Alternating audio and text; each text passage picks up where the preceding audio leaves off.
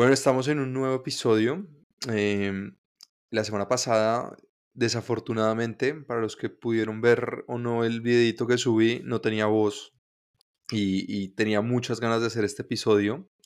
Es con una persona que fue muy especial porque yo les digo, tengo un hermano que nos llevamos nueve años, pero eh, ella eh, es como mi hermana porque nacimos casi, casi al tiempo, 10 días o 15 días de diferencia y con ella crecí, eh, estudiamos en el mismo colegio, curiosamente, eh, toda pues mi niñez y mi adolescencia fue con ella y por motivos que ya más adelante les vamos a contar, ella se fue a, a vivir al exterior, ella vivió en el norte de Estados Unidos y ha vivido toda su vida en el norte de Estados Unidos, es una persona muy importante. eh, que ha hecho un montón de cosas, mejor dicho, yo la he visto a ella saliendo de su zona de confort co- eh, desde muy chiquita, porque practica un deporte que, o practicaba, no, no sé, ahorita le preguntaremos, eh, el golf, y gracias al golf fue que terminó estudiando en Estados Unidos, y, y pues gracias a, pues, a sus buenas notas y demás. Entonces me encanta tener a esta persona muy especial. Angie, bienvenida al podcast. Muchas gracias, Mate. Un gusto estar acá eh, compartiendo mi historia. Me encanta que estés haciendo esto y pues el tema que pones alrededor de salir de la zona de confort y creo que tengo mucho para añadir a ese tema. Entonces, nada, súper, súper feliz de estar aquí en tu podcast.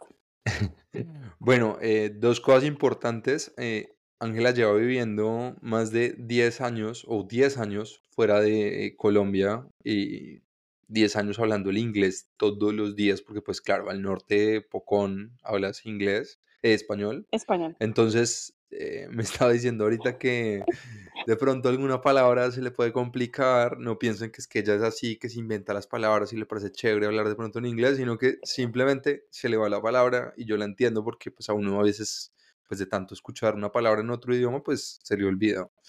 Entonces, Sí, nada, he estado tratando de mejorar mi español ahora. Es más, eh, mejorar la gramática, volver a escribir y hablar de la manera correcta, porque como te digo, mandar emails en inglés todos los días, hacer reuniones en inglés, es como, sí, como que normalmente es lo que, como habla. Entonces, un poco raro, un poco raro, pero está bien.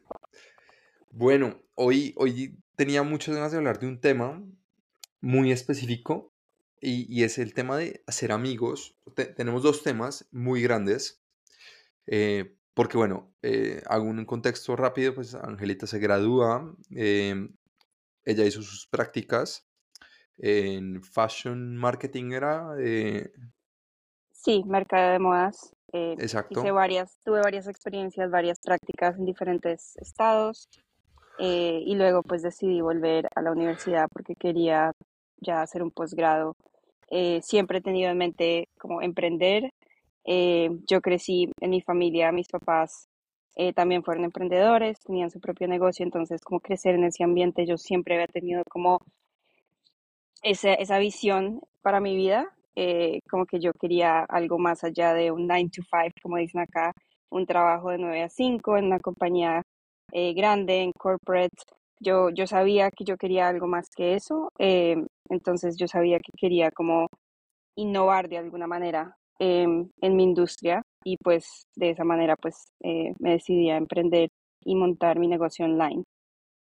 es correcto. eh, que ya, ya entraremos en detalle a hablar de un poquito del negocio, porque me parece muy válido una colombiana que montó su negocio de marketing en Estados Unidos, ella paga los impuestos, ella tiene empleados, eh, o sea, ella es una dura, es una tesa. Y no digo tesa por simplemente el hecho de emprender, sino que es que estás emprendiendo fuera de tu país. Y Total.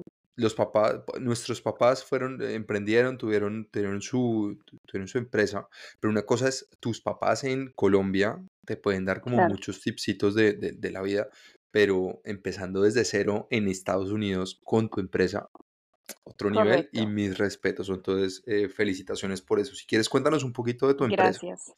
Sí, claro, pues primero que todo, yo pues me gradué del colegio, como Mateo le estaba diciendo, y luego me vine eh, a la universidad eh, al norte de Estados Unidos. Yo empecé una en una universidad en Iowa y pues eh, estar en la universidad cinco años, cuatro años, después hice prácticas y después otra vez otro año en el posgrado.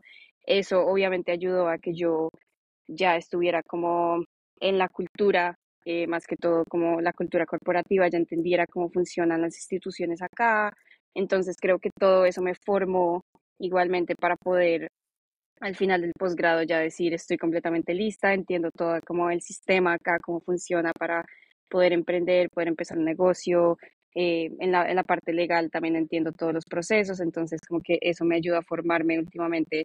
Eh, no fue tanto como me vine y empecé el negocio de una, no, como que todo eso igualmente me ayudó a finalmente poder cumplir este sueño de emprender eh, y de, de que pudiera funcionar, porque eso es lo otro, uno puede tener una idea, y la puede empezar, pero si no, primero la constancia, la perseverancia tiene que estar ahí y segundo, obviamente, entender cómo funciona en realidad todo, cómo va a ser el proceso, cómo vas a hacer que funcione pues el negocio, ¿no? Entonces, eso todo me ayudó muchísimo a poderlo cumplir y durante la pandemia fue cuando yo me gradué eh, del posgrado y pues empecé a ver que muchas personas estaban trabajando online desde su casa, formando su negocio desde su casa. Entonces, obviamente que yo dije, esta va a ser la oportunidad para yo hacer lo mismo.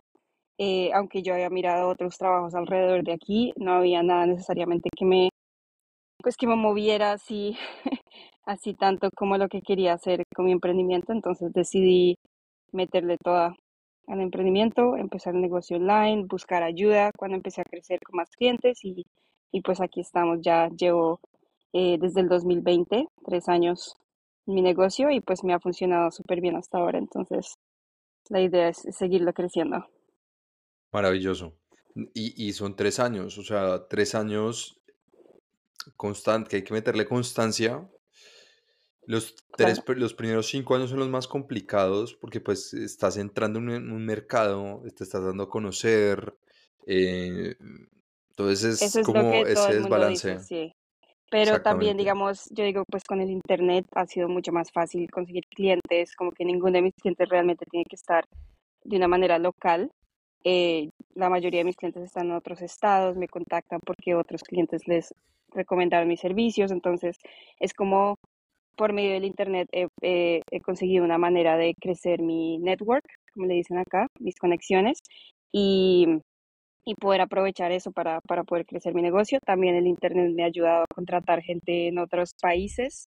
Eh, tengo a dos personas en Colombia que me ayudan con edición de videos, diseño gráfico, entonces he podido no solamente el internet, pero también como eh, aprovechar de mis conexiones en otros países y después del español para poder eh, conectarme con otras personas que me pueden ayudar eh, y que pues es efectivo para mi negocio también, que me, que me da como una diferencia en el mercado.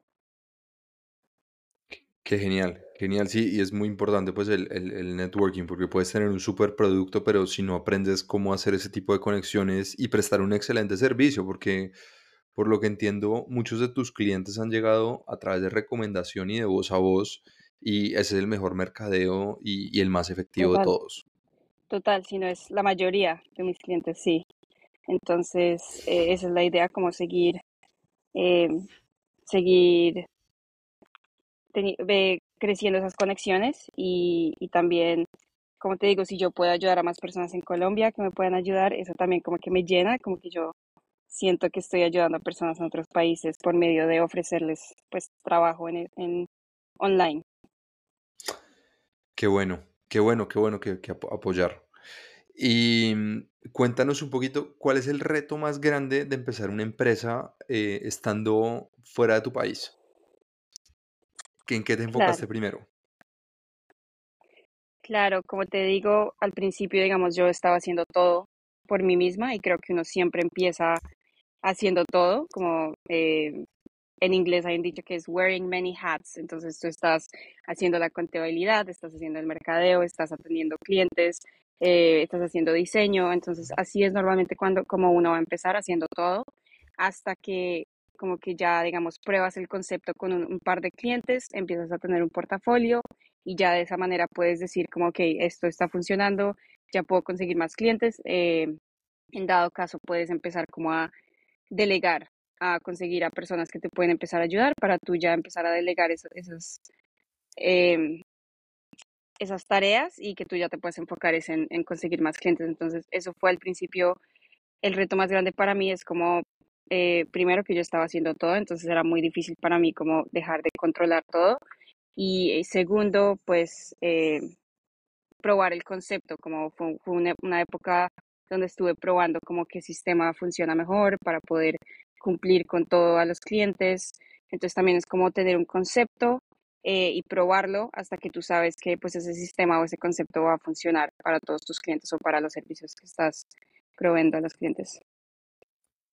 Bueno, y respecto a las ventas de hoy en día, siglo XXI, eh, tecnología 3.0 casi, o, cuarta revolución industrial, como dirían, ¿qué, debe tener en, ¿qué se debe tener en cuenta a la hora de vender?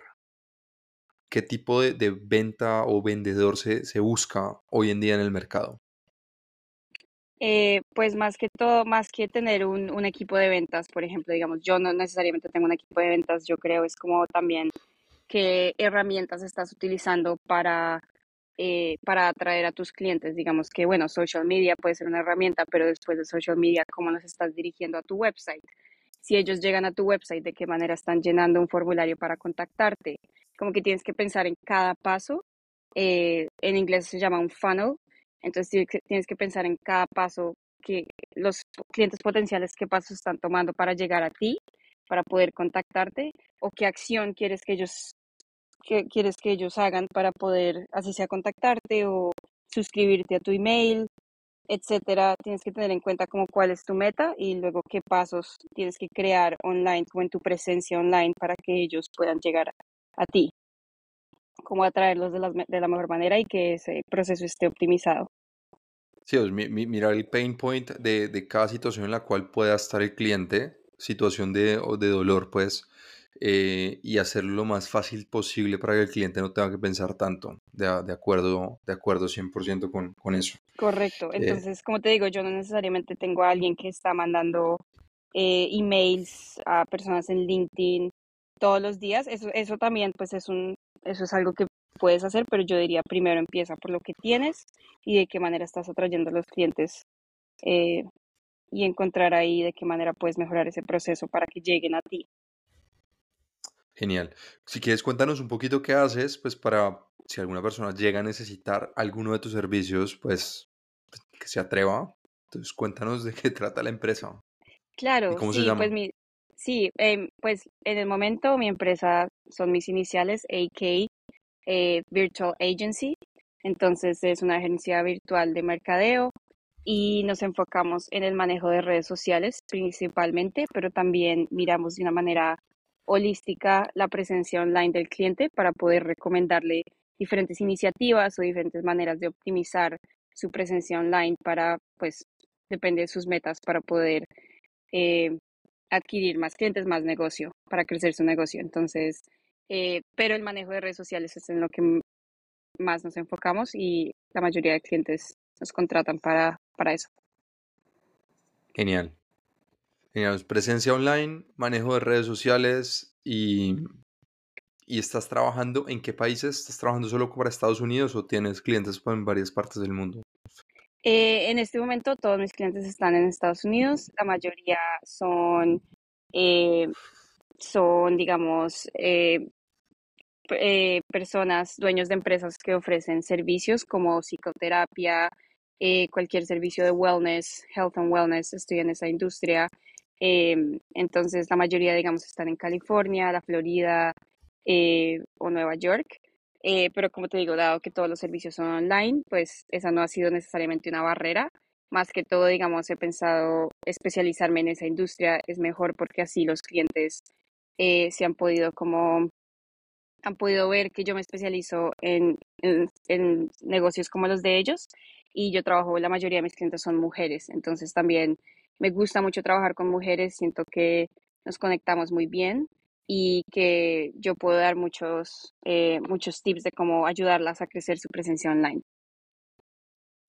Genial, genial. Eso de hiperespecializarse en un sector y ser especialista en un sector te da una oportunidad muy grande porque puedes ser la número uno de ese sector. Así sea un nicho pequeño, pero eres la número uno. Correcto. ¿Y, y quién, quién te lo quita?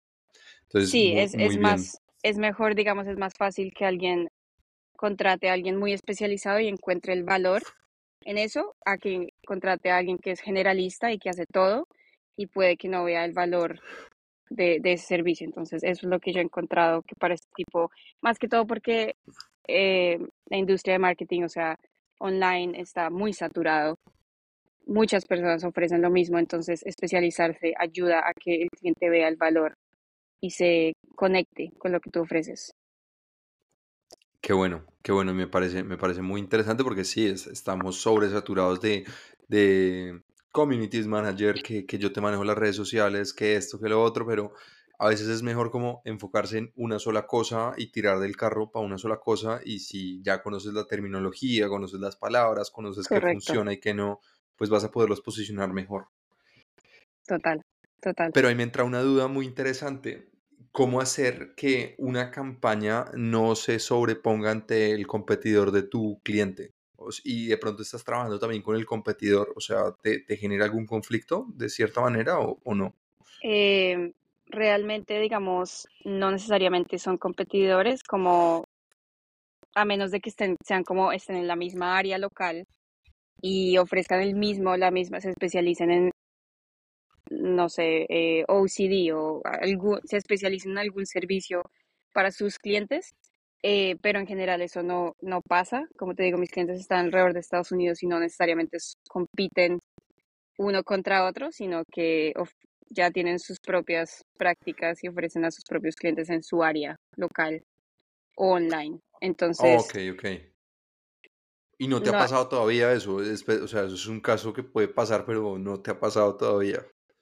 Sí, no, no me ha pasado todavía también, digamos, eh, normalmente no es como promocionar servicios como a lo loco, sino más que todo es como ser muy intencional con lo que estamos comunicando online, porque como, como te digo, está muy saturado, hay mucha información y necesitamos ser, hacerlo con intención, con un propósito. Entonces, eso es lo que yo le ayudo a los clientes, como a cuál es el propósito, cuál es tu mensaje y de qué manera podemos hacer que tu mensaje eh, esté en todas las redes y pues llegue a la, a la mayoría de personas, a la mayor Qué parte de personas. Oye, ¿cómo, qué tips le das a las personas? Digamos, ¿qué tips me darías a mí? ¿Qué, qué pre- tipo de presencia uno debería tener en línea? Eh, o sea, ¿cómo, cómo posicionarse en, en las redes? O sea, un tipsitos ahí gratis con con Ángela. Pues obviamente depende de tu negocio, depende de lo que, de lo que ofrezcas. Eh, primero yo trataría de encontrar claridad en la oferta, eh, porque la oferta es lo que se va a comunicar, lo que va a conectar con el cliente potencial. Entonces, tener muy claro la oferta, de qué manera esa oferta beneficia o y si el precio está en línea con lo que el cliente está eh, willingness to pay, lo que el cliente está dispuesto a pagar. Ya después de tener la oferta, ya por lo menos tienes eso y lo puedes poner en promociones online o en tu website. Yo generalmente, si es un negocio o así sea un podcast o cualquier proyecto que tengas, yo eh, recomiendo primero empezar con una website, ya que ahí es donde vas a dirigir la mayoría pues, de tus clientes, de tus prospectos van a llegar a ese punto donde pueden encontrar más información sobre ti. Entonces la idea es como utilizar las redes sociales para eh, generar más tráfico a tu website y desde tu website ya tener un formato donde sea muy fácil para el cliente decir como, ok, el siguiente paso es eh, agendar una cita. Entonces, de esa manera pueden encontrar más información y llegar a ti por medio de una cita. Entonces, eh, yo diría que por lo menos empezar con una website sencilla y empezar con por lo menos un perfil donde tú creas que tu cliente ideal busca sobre tus servicios eh, o está activo buscando sobre tus servicios. Eh, eso ayudaría a generar tráfico a tu website y últimamente pues que decida trabajar contigo.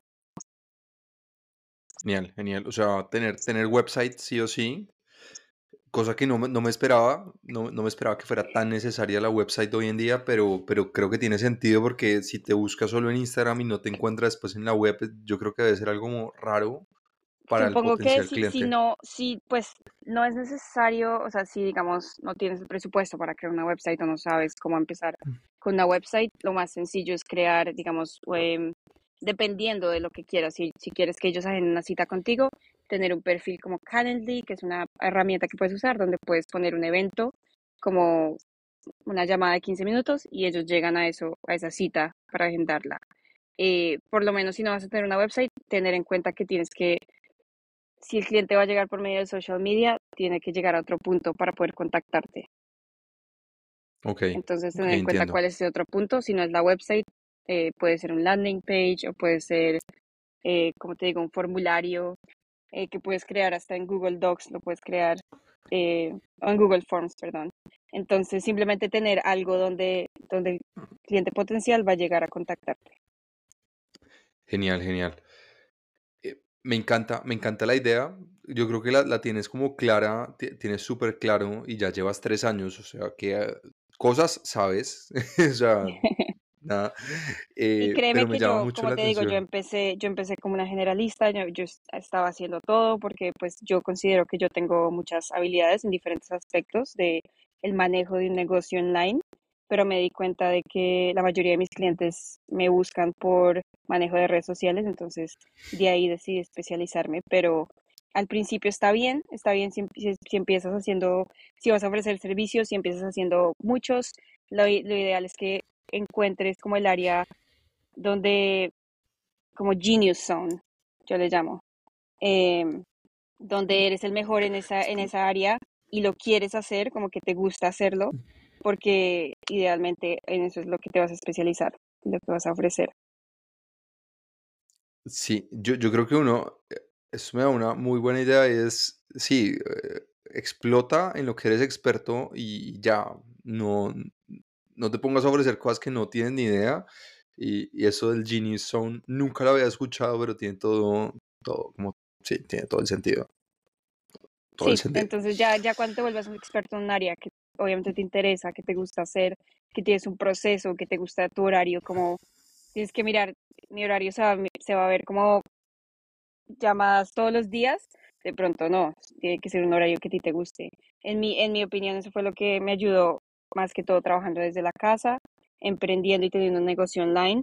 Yo tenía que mirar qué es lo que más me gusta hacer y cómo de esa manera pues se está eh, en línea con mis valores, pues como personas, como persona y, y cómo me gusta como tener mi, mi vida día a día. Ok, bueno, y respecto al tema de, de la casa, porque si no, no, no te había preguntado eso, ¿no crees que te hace falta una oficina, o sea, tipo un WeWork o un, un coworking donde vayas, te sientas y tengas que trabajar y interactuar con unas personas? ¿O crees que desde la casa la logras bien y estás bien? No, eso sí es he considerado y por lo menos una vez a la semana trato de ir, así sea a un coworking space o a un coffee shop donde pues hay más personas, porque siento que a uno le ayuda en términos de pues contabilidad, como que uno se siente contable por lo que está haciendo cuando ve a otras personas también trabajando y también en términos de networking, porque pues ayuda a, a construir conexiones, más que todo en persona, que Ahora es un poco difícil, no diciendo el internet, pero tengo todo ahí. Pero realmente las conexiones en persona pueden ser muy, muy valiosas y pueden eh, ayudar mucho. Entonces, sí, creo que he estado tratando de implementar más ese tipo de, de eventos o cosas en persona para, aunque lo puedo hacer online, sí he ido a networking, he tenido eh, conversaciones online, no necesariamente con clientes, pero con personas en mi industria, también para aprender de lo que ellos ofrecen y de sus opiniones, pero sí creo que igual sigue siendo necesario tratar de involucrarse en persona de alguna manera. Entonces, sí, eso es al- algo que está, en lo que he estado trabajando y eh, no creo que necesariamente vaya a tener una oficina como para mí misma, pero, eh, pero sí, como involucrarse más en eventos en persona sí me parece importante. Ok. Oye, te primero te felicito para ce- cerrar este tema de, del- de- de tu emprendimiento y de tu negocio, de tu agencia. Te felicito. Me, me encanta que la gente se, mm, se atreva a salirse de su zona de confort, porque perfectamente tú pudiste haberte buscado un trabajo, como dices, de 9 to 5 y, y ya, y listo, te pagan. correcto, Pero sacar esa casta de montar una empresa, eh, mis respetos, yo, yo tuve mi, mi empresa, como sabes, mi, duré claro, dos años y medio, casi, casi te llegó a los tres años, y, y sé todo ese trabajo que, que toca hacer. em, es fuerte, pero es bonito, es bonito cuando uno ya, porque ya uno empieza con su terminología, ya empieza a hacer como las cosas como, eh, como una máquina, porque ya, ya uno lo, lo en- lo entiende.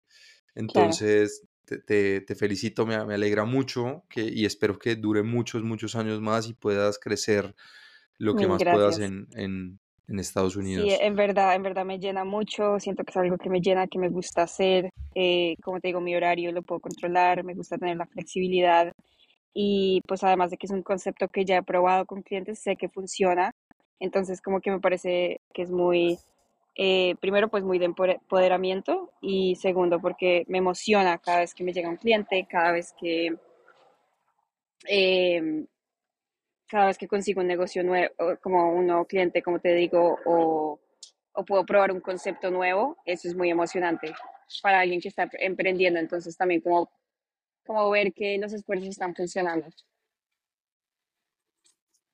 Me alegra. Bueno, otro tema que te había planteado que me gustaría que tocáramos hoy, porque pues te fuiste muy joven, recién graduada, 17 años eh, de Colombia, y, bueno, has crecido en Estados Unidos, has crecido en, un- en una cultura diferente. Yo, yo quiero saber, ya ahorita grande, cómo, o sea, cómo hacer amigos eh, o conocer nuevas personas eh, ¿Qué, qué le recomiendas a la gente? O esas personas que quisieran conocer nuevas personas, pero que ven que ya no fueron los del colegio, porque normalmente los amigos son los del colegio. Siempre he Total. tenido ese pensamiento, pero uno luego hace amigos después, durante la vida, pero ¿dónde crees que uno los encuentra? ¿O dónde, eh, cómo empezar?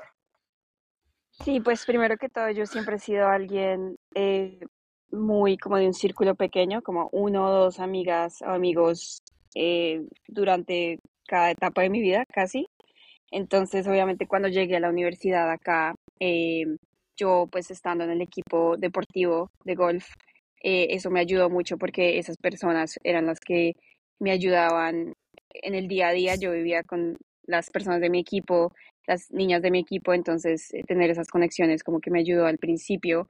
Eh, entonces, eso es una parte, como si estás en un deporte o tienes un hobby, Obviamente puedes conseguir amigos por medio de ese deporte o hobby, no siempre tiene que ser del colegio, de la universidad, pero eso es una buena, un buen lugar para empezar porque ya sabes que esas personas pues les gusta o están involucradas en lo, en lo que a ti te gusta eh, o tienen las mismas metas en, ese, en esa etapa de tu vida. Entonces, eso me ayudó mucho. Em, por otra parte, obviamente estar en la universidad, cuando, como cuando yo llegué al, a mi posgrado, eh, ya estando un poco más adulta, no tanto como de joven, eh, eso también fueron conexiones como de personas que les interesaba mi industria, entonces fue más personas como en el sentido laboral o profesional, ese tipo como de, de conexiones me ayudó mucho, eh, obviamente para, como para encontrar una comunidad acá donde vivo también entonces, em, en términos de networking, buscar personas en tu industria, así no, no estén en tu mismo trabajo, pero digamos, tener entrevistas con ellos y preguntarles sobre, si me entiendes, como sobre sus perspectivas de, de tu industria, eso también ayuda a crear ese tipo de conexiones. Em, y tercero, ya es obviamente por medio de familia eh, aquí de mi esposo que yo he llegado pues a otras, otro tipo de amistades y conexiones, pero son más como en términos de la comunidad donde vivo. Eh, sí he tenido que hacer un esfuerzo grande también por buscar amigos afuera de, de lo que te cuento de universidad o colegio. Creo que eso es, ha sido lo más difícil y creo que la mayoría de personas van a eh, van a decir lo mismo, eh, porque ya que sales de la universidad, pues si no tienes amigos del trabajo, es tú mismo, tienes que buscar un círculo, tienes que buscar Un hobby. eh, un hobby, o, como te digo, un hobby, un círculo donde puedas encontrar personas. Eh, que, que tengan, eh, que les guste lo mismo que tú o que se relacionen de alguna manera. Entonces, eso también. Ok, y bueno, está, está genial y estoy de acuerdo con, contigo. O sea, yo creo que es buscarse como eh, espacios y darse la oportunidad de entrar a grupos. Eh, no sé, les gusta el hiking, deben haber algún donde estén, debe existir algún grupo de hiking para, para caminar por las montañas Total. o hacer caminos eh, en recorridos naturales. eh, Uno algo de tiene que hacer el pues esfuerzo, uno no puede, en la universidad, en el colegio es más fácil que uno tiene personas de su edad y pues se conecta con ellos porque están ahí en un mismo lugar, pero ya uno de adulto no es así, uno tiene que involucrarse, uno tiene que hacer un esfuerzo por buscar, buscar amigos y buscar, más que todo pues en otro país, como te digo, donde tú no tienes tu familia y las personas que conoces de toda la vida, sino que tienes que literalmente buscar una comunidad, eh, o bueno, así, así sea empezando online, que yo también lo he hecho. Eh, online también he conocido pues, personas increíbles con las que me conecto eh, una vez al mes. Tengo un grupo por lo menos de amigas online donde digamos todas tenemos un negocio online y chequeamos en una a la otra y nos hacemos preguntas eh, y tenemos ese tipo de como de reuniones para ayudarnos las unas a las otras con nuestros negocios. Entonces, tratar de buscar una comunidad de alguna manera, si sea online, también funciona, pero eh, si estás fuera del país, sí, sí ayuda mucho empezar a pensar como qué es lo que te gusta, te gusta hacer y en qué, de qué manera puedes conectarte con otras personas. qué bueno. Gracias, gracias por esos tips que incluso los puedo aplicar yo perfectamente, que, que pues, o sea, llevo siete meses casi acá, pero todo eso sirve y todo eso ayuda. Eh, y bueno, la pregunta, esta sí es la pregunta típica de todas las personas que han pasado por el podcast. Y la pregunta es, ¿de qué otras formas saliste de tu zona de confort? O sea, montaste un negocio, te fuiste a vivir al exterior, pero ¿cuál otro momento sientes que vale la pena contar que, que haya salido de tu zona de confort? Porque uno está todo el tiempo saliendo de su zona de confort, pero debe haber alguna experiencia que te haya marcado y te sientas orgullosa. Sí, claro. Eh, siento yo, la verdad, durante mi recorrido viviendo acá 10 años, siento que todo el tiempo estaba saliendo de mi zona de confort desde el momento en que llegué hasta ahora. Siento que en términos de, digamos, de aprender la cultura, ahí tuve que salir de mi zona de confort y como adaptarme. Eh, eso ha sido, eso ha sido algo muy grande para mí. Entonces, eh, siento que siempre como aprendiendo cosas nuevas, aceptar las perspectivas de otras personas que viven acá, eh, es salir de mi zona de confort, es como aprender otras perspectivas, ver la vida de otra manera.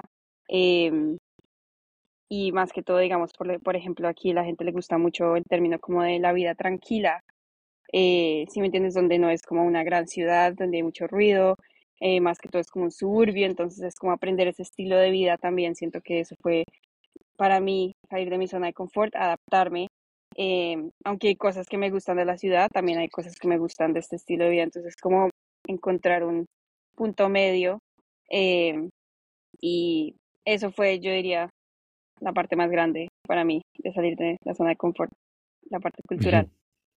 Además de pues venirme de 18, montar mi negocio a los 25 y, y todo lo que tuve que vivir en la mitad. Pues nada, eh, clarísimo. Y aprovecho el espacio porque uno, uno nunca lo dice, pero ah, y aprovecho que est- estamos grabando y que es- pues no hablamos, pero no hablamos todos los días ni todo el tiempo. Y aprovecho para decirte que estoy muy orgulloso de ti, muy orgulloso. Montaste tu empresa súper joven, eh, bueno, te casaste, estás viviendo en Estados Unidos, uno de tus sueños cuando eras más pequeña. Entonces, aprovecho para decirte que estoy muy orgulloso, que te admiro un montón. Eh, admiro lo que estás haciendo porque no es fácil, no es para nada fácil. Y, y yo al que al- a todo el mundo que puedo le cuento, ¿no? Yo tengo una prima, está en Estados Unidos, montó su negocio, no es una dura, es una tesa. Mejor dicho, es que toda la, to- toda la gente cercana son unos duros. Yo los admiro a todos un montón y, y me encanta que estés haciendo esto y espero en verdad que el negocio dure muchos, muchos años más. Mil gracias, Mate. Sí, yo creo que ya todos estamos como empezando a, a encontrar como nuestro camino en la vida, eh, que yo he visto, por ejemplo, todos nuestros primos ya están también en el exterior buscando sus propios, eh, o montando su negocio o, o pues ya teniendo su carrera eh, y su familia y, y, y todo. Entonces creo que ya todos estamos como en nuestro propio rumbo, pero al mismo tiempo conectados. Me gusta, me gusta eso también que nos podemos conectar eh, de esta manera. Entonces, mil gracias a ti también y también muy orgullosa de, de lo que estás formando aquí con el podcast y todo. Bueno, no, eh, muchas gracias. Eh, me encanta tenerte por acá. Espero que podamos volver otra vez a, a trabajar pronto y, y te mando un fuerte abrazo. Bueno, Gracias, listo. Mil gracias. bueno, para todos, eh, este fue el final del episodio. Eh, muchas gracias por escucharnos si llegaron hasta acá.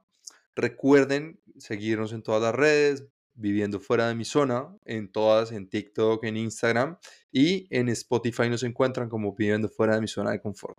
Entonces, muchas gracias y nos vemos la próxima semana en un nuevo episodio.